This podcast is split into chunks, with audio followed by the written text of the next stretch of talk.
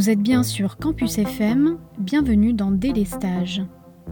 Délestage, c'est un podcast de décryptage sur l'énergie qui, à défaut d'alléger vos factures, pourra peut-être vous décharger de questions que vous vous posez.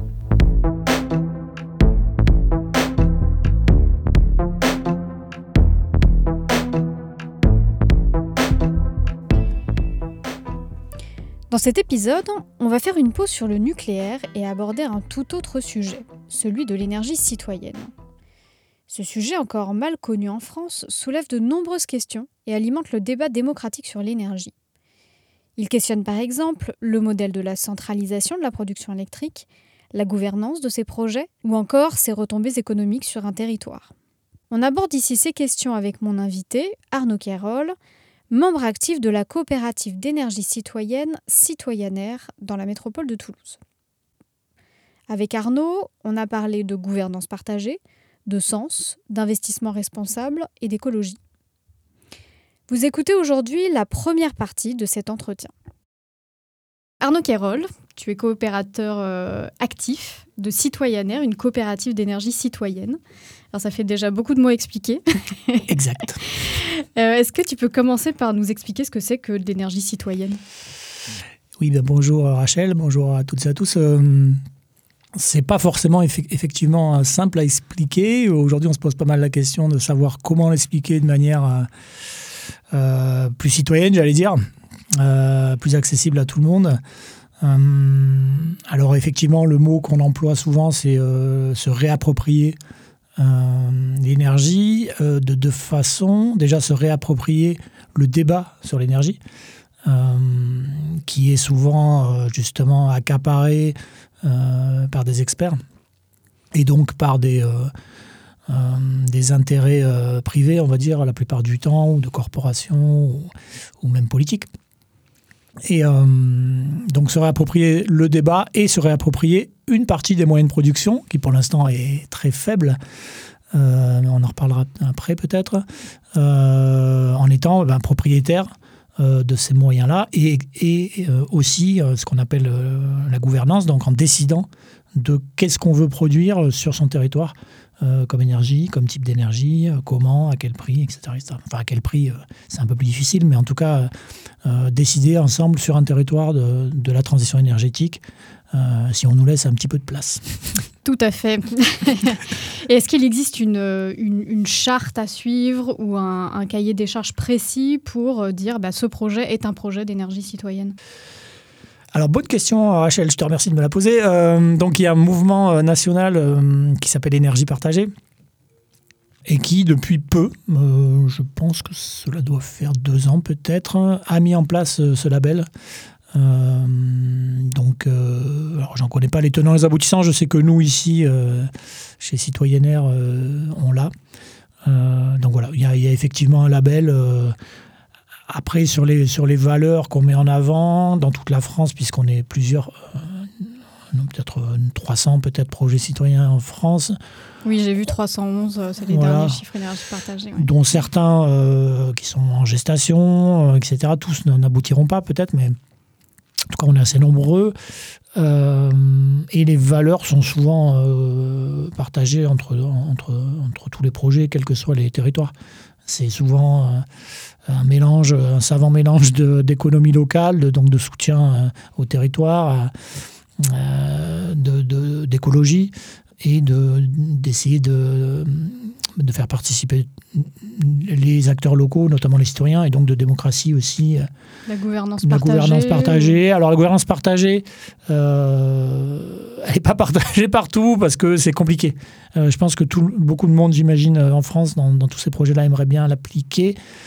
Euh, mais il se trouve qu'il faut quand même de l'expérience. Et donc, quand vous vous réunissez pour la première fois entre citoyens, même militants euh, ou pas, vous n'avez pas forcément ce réflexe-là tout de suite. Sauf si l'un d'entre vous, l'une d'entre vous est habitué ou elle-même est facilitatrice ou facilitateur, etc., etc. Nous, il se trouve que on avait euh, un bénévole chez nous qui s'appelle Jonas et dont c'est le métier de faciliter les collectifs. Donc, donc, quelque part, ça a été plus facile pour nous de, de nous engager là-dedans. Mais, bon, c'est un, sujet important, mais qui est un peu transverse. Mais euh, effectivement, pour ceux qui ne savent pas, donc euh, euh, la gouvernance partagée, bon, je n'ai pas une définition extrêmement précise, mais en gros, c'est que tout le monde prenne part à la décision, que personne ne se sente lésé, que les avis s'expriment, si possible qu'il n'y ait pas de, de conflit majeur lors de prise de décision. Voilà, ça, c'est l'ensemble du concept, on va dire. Et ensuite, il se trouve qu'il euh, y a une sorte de valise d'outils à disposition et de méthodes pour faire en sorte que ça marche. Et alors aujourd'hui, euh, je pense que c'est un sujet, euh, bon, comment, on peut commencer par ça, c'est, un sujet qui, est, bah, qui devrait être important en France, même si on n'en parle jamais, on va dire dans, dans, dans, l'opinion, mais en France aujourd'hui, on a quand même un gros problème d'incompréhension et de, de tension entre beaucoup de monde. Hein, beaucoup d'acteurs. Euh, ça, ça s'est exacerbé récemment euh, sur l'écologie avec euh, l'histoire des méga-bassines, ah tout à fait. etc. Et donc, il y a commence à y avoir de l'écolo-bashing. et donc, en fait, on a tout un ensemble d'acteurs qui sont en train de se tirer dans les pattes. Mais aujourd'hui, mettre autour de la table ces gens-là, que ce soit citoyens, syndicats, élus, etc., pour essayer de, de tirer le, tout le monde vers l'intérêt général, euh, ça reste quelque chose d'extrêmement complexe. et puis on n'a pas cette culture-là en tout cas, donc c'est clair plus, on, a, on a du boulot là-dessus. Euh, et oui, d'autant plus que dans les projets citoyens, donc il euh, y, a, y, a, plein d'acteurs différents, très différents qui interviennent. donc faire parler ces différents partis, c'est pas forcément évident. J'imagine qu'il y a des banques dedans, donc les collectifs de citoyens, des collectivités une question peut-être là-dessus. Est-ce que euh, sur un aspect purement financier, euh, le, monter un projet citoyen veut dire que le collectif de citoyens possède majoritairement le, projet? Enfin, voilà, et, actionnaire majoritaire si on, parle en, termes très capitalistes. Mhm. Alors oui, ça, il, y a, deux types de projets. Euh, on va dire, euh, dix citoyens. Euh, et, c'est comme le bon chasseur et le mauvais chasseur. il y a le vrai projet citoyen et le faux. Non, donc il y a les projets dits participatifs euh, qui attirent plus de monde que les projets citoyens, je pense, puisqu'il s'agit uniquement de financer et donc de, gagner des, intérêts sur son investissement. Donc c'est des projets dans les énergies renouvelables, là je parle évidemment. Donc c'est des projets de, crowdfunding, enfin l'équivalent quoi, des projets de mmh participatif où euh, vous, euh, vous prêtez euh, une somme et on, vous rembourse avec des intérêts quelques années après, une fois que le, le projet est en, est, en est en exploitation, on va dire. Puisqu'en fait, c'est les phases de risque dans les projets, c'est les phases de développement pardon, dans les projets d'énergie renouvelable qui sont risquées. Mhm. Hum, donc, vous pouvez avoir un intérêt euh, reversé. Et après, il y a les projets citoyens qui, euh, eux, euh, font intervenir la décision des citoyens. alors des acteurs locaux, mais essentiellement les citoyens, mais on, va en parler. donc là, le citoyen, non seulement il finance, mais il décide aussi. donc c'est là quand même la grosse différence. Donc quand on parle de projets citoyens, c'est de ceux-là dont on parle. les projets participatifs, de crowdfunding, etc., euh, font pas partie de ce mouvement-là. Même si, bon, ils ont leur intérêt aussi, d'une certaine façon, puisque non, euh, vu où on en est, euh, tout, tout est bon à prendre, on va dire. Mais voilà, donc du coup, et pour répondre à ta question donc, par rapport au projet citoyen, effectivement, euh, le capital de, de la coopérative donc, citoyennaire, dont je fais partie sur Toulouse, est détenu en grande majorité par des citoyens. Alors, je n'ai pas les chiffres exacts en tête, mais on doit être 490 personnes physiques et morales à, avoir des parts sociales. Ah, c'est pas mal déjà. Mais euh, c'est euh, peut-être 470 citoyens et ensuite il doit, y avoir six collectivités, quelque chose comme ça, et peut-être une dizaine d'associations et d'entreprises locales. Donc c'est essentiellement des, euh, des, particuliers qui sont, qui sont détenteurs du capital de la coopérative. Mmh, d'accord. Bah, justement, je rebondis là-dessus. Est-ce que tu peux nous parler un peu de, bah, votre fonctionnement chez Citoyennaire, de, de, quel type de projet euh, vous montez, comment comment c'est structuré, euh, voilà, nous parler un petit peu de, tout ça.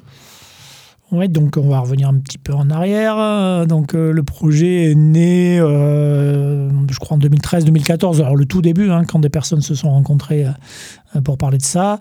Donc y avait parmi ces personnes-là, il y en avait qui étaient issus d'autres mouvements locaux, hein, comme les Amis de la Terre, Toulouse en transition.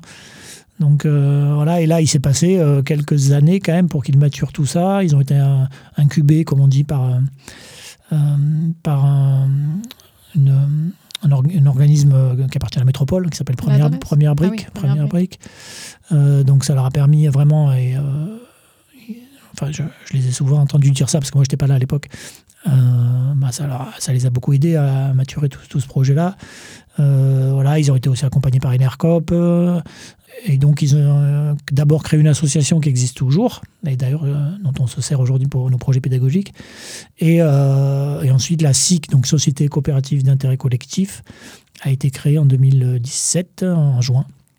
moi, je suis arrivé juste après. Et les premiers projets, donc, alors l'idée, donc Société coopérative d'intérêt collectif, SIC, SCIC, c'est justement la différence de la coopérative SCOP. Dans la SIC, vous pouvez avoir des, des collèges euh, mhm. euh, de, de, sociétaires. Ce qu'on dit les sociétaires, c'est comme les actionnaires dans les, entreprises. Là, les sociétaires, c'est dans les coopératives. Mhm. Donc, vous avez des personnes physiques et morales qui sont associées au projet et qui sont détentrices du capital. Euh, et c'est d'intérêt collectif, évidemment. Euh, où est-ce que j'en étais? Oui, donc le, sujet qui avait été débattu, c'est bah, comment accélérer la transition énergétique localement, citoyenne, etc. C'était la motivation de départ à lancer. Euh, voilà, c'était la motivation de départ. Euh, et vu le contexte territorial, hein, une, une j'allais dire une mégapole, une métropole, bah, l'énergie renouvelable, vraiment la la, plus évidente, c'était le photovoltaïque sur mhm. des toitures, puisque des toitures, il y en a beaucoup. Donc, Et c'est euh, vrai qu'il y en a assez peu, finalement, euh, de, toitures exploitées. Euh, bah, ouais, parce qu'en fait, on s'est aperçu au fur et à mesure des années que hum, autant des toitures, il y en a partout, autant des toitures adaptées, c'est pas si évident que ça. Et puis mm. après, il y a des contraintes de temps passé à travailler pour justement les, détecter les bons candidats, j'allais dire, même si maintenant il y a des moyens un peu plus automatiques, mais ça reste quand même, euh, il faut aller voir. Euh, euh, il y a la charpente à étudier, ce qui nous pose régulièrement un problème, puisqu'il faut que les charpentes soient assez solides, donc il faut faire faire des calculs, donc il faut payer un bureau d'études. Enfin, c'est très complexe ce milieu-là de l'énergie, donc peut-être pas rentrer dans ces détails-là, mais mais donc, ben, donc la, coopérative, elle, elle, elle, naît en 2017, l'été. Puis l'été d'après, on a déjà deux toitures euh, qui sont installés, euh, deux, ou, deux ou quatre, euh, deux à Tournefeuille et deux à l'Union. Donc à l'été 2018, on inaugure notre première installation à l'Union. C'est plutôt donc sur des, bâtiments publics. Voilà, oui, pardon, oui, oui. Donc effectivement, donc c'est quasiment à 100% presque des bâtiments publics. Hum, donc souvent des écoles d'ailleurs. Euh, donc les bâtiments qui appartiennent aux, communes, quoi. Donc les écoles, euh, gymnases, hum, crèches. Euh, essentiellement. Et donc les, communes font partie du participent au capital ou c'est plutôt la métropole? Comment ça se passe? Alors bon ça c'est un peu plus ça dépend j'allais dire. alors les communes sont pas obligées d'avoir de, des parts sociales, mhm. d'acquérir des parts sociales. maintenant donc on en a six, je crois, quand même, qui en ont. Euh, la dernière, c'est Colomiers. Euh, et la métropole en a aussi. Donc, euh, c'est pas parce que la métropole a des parts sociales qu'une commune qui appartient à la métropole ne peut pas avoir de parts sociales. D'accord. donc, et comment ça se passe donc concrètement? Donc, avec les collectivités, donc au début, on, on allait vers elles et elles nous proposaient des toits et on regardait les toits qui étaient intéressants. Et ensuite, elles nous louent leurs toits euh, on, fait, on, a un contrat à signer avec elle euh, d'occupation euh, du domaine public pendant au moins 20 ans. Et on, donc on, loue on loue les toits pour une somme maigre, c'est presque symbolique, j'allais dire. Enfin. Mm. c'est pas comme les parcs au sol ou les choses comme ça. Là, on est sur des toitures. Donc, on loue les toits pendant au moins 20 ans et nous, ensuite, on exploite ces installations. C'est-à-dire qu'on revend l'électricité. Pour ça aussi, c'est pas mal de détails, mais donc on revend l'électricité et on a des, des revenus qu'on réinjecte euh, dans d'autres projets. Donc, euh, euh, je te dis, en 2018, donc, on en a eu 4 à peu près. Enfin, c'est ça, 4. Et aujourd'hui, on en a 14, donc 5 ans après. et donc à Fonsorbe, Muret. Donc on, on travaille aussi pas qu'avec la métropole de Toulouse, on travaille avec l'agglomération du Muretin. Donc je, vais oublier, c'est sûr que j'ai oublié une ville, Florence, euh, Pinsaguel, Blagnac. voilà, l'Union Tournefeuille, j'ai déjà dit, voilà, en gros. Hmm. Et j'ai peut-être oublié une ville. Et on a aussi, dans le tas, depuis, on a quand même eu deux projets privés. Un qui est une coopérative d'habitants euh, au sud euh, de Toulouse, à Beaumont-sur-Lèze. Euh, donc c'est bah, une structure coopérative comme la nôtre, donc ça avait du sens de travailler avec eux. Et l'autre projet privé, c'est une caserne de pompiers, un SDIS, comme on dit maintenant, à Toulouse. Donc, et le SDIS, c'était particulier parce que c'était un bâtiment qui s'est construit. D'habitude, on intervient sur des bâtiments qui sont déjà, construits. Là, le SDIS, c'était un bâtiment qui était, en, qui, était neuf. Quoi. Donc, on a, on a participé au projet en même temps que la construction du bâtiment. Donc aujourd'hui, on est à 14. Alors en, kilowatts, je ne me rappelle plus en kilowatts combien ça fait. De toute façon, je ne sais pas si ça parle beaucoup aux gens, mais on doit être autour de 450-500 kilowatts.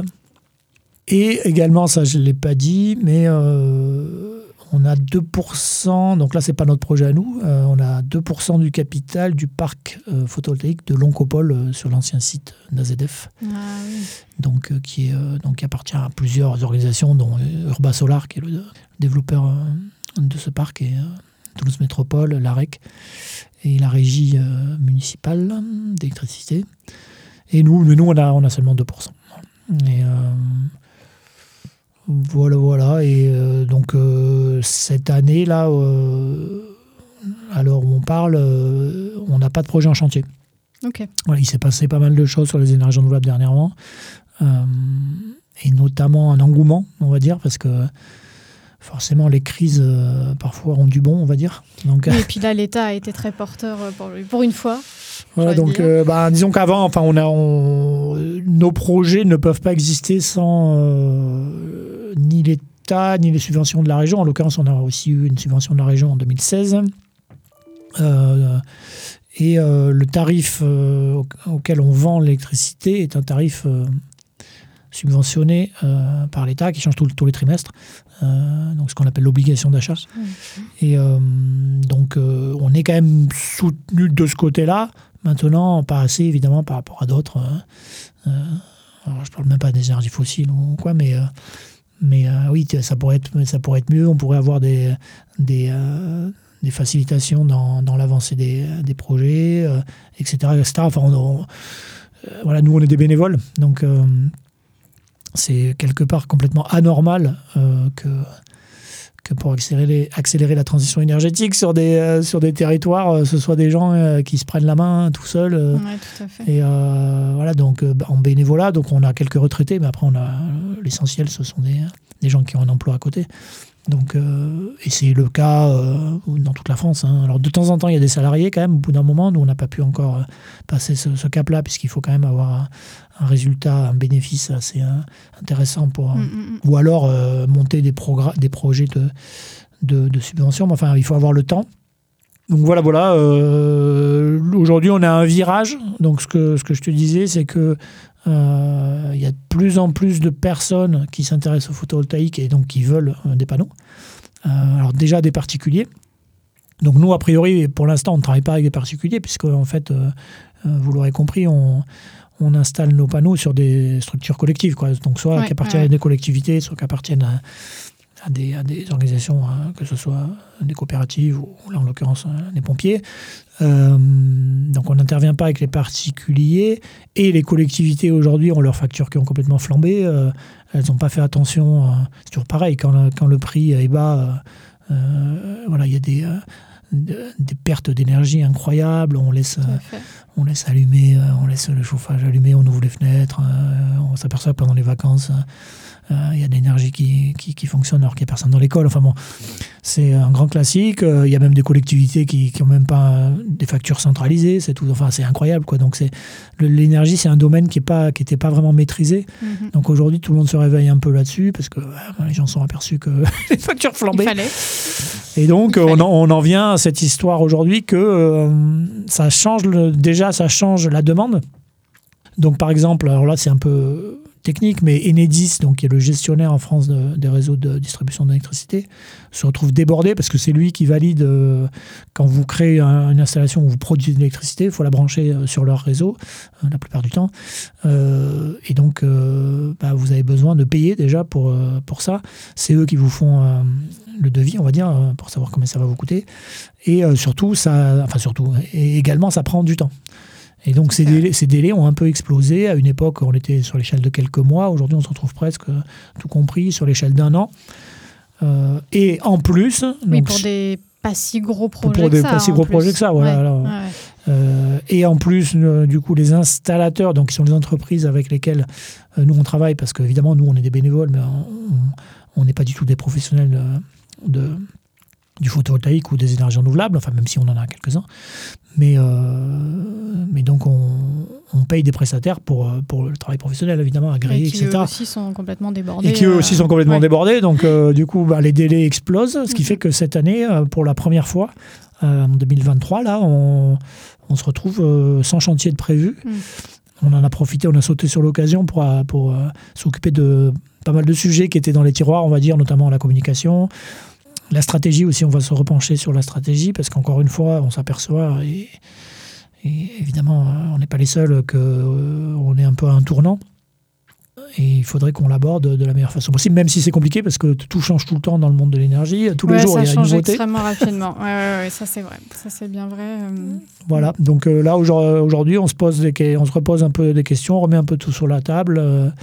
même si de toute façon nos 14 projets sont en fonctionnement, donc pendant au moins 20 ans chacun, on a des, revenus. Donc pour ça, c'est impeccable. On a passé la crise du Covid euh, les doigts dans le nez, puisque tant qu'il y a du soleil, hein. euh, le chiffre d'affaires est là. Donc ça, c'est quand, même, pratique dans les énergies renouvelables. Euh, le photovoltaïque, si, enfin, du soleil, de toute façon, il a encore 4 milliards d'années devant lui. Donc a priori, ces installations, et pour, ceux qui s'inquiètent de la durée de vie, etc., on peut les faire durer 25 ans, 30 ans. et aujourd'hui, en plus, ça aussi, c'est une question qui revient souvent parce que on entend dire un peu des bêtises à droite à gauche. Donc aujourd'hui, le photovoltaïque se recycle euh, très bien.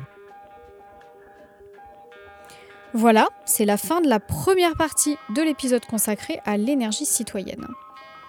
En attendant la deuxième et dernière partie sur le sujet, n'hésitez pas à consulter la page de Citoyennaire ainsi que les liens que je vous ai glissés sur la gouvernance partagée et les outils d'intelligence collective si ces thématiques vous intéressent. Délestage est un podcast réalisé, monté et présenté par moi, Rachel Safar. On se retrouve dans deux semaines, même jour, même heure, pour un nouvel épisode sur Campus FM.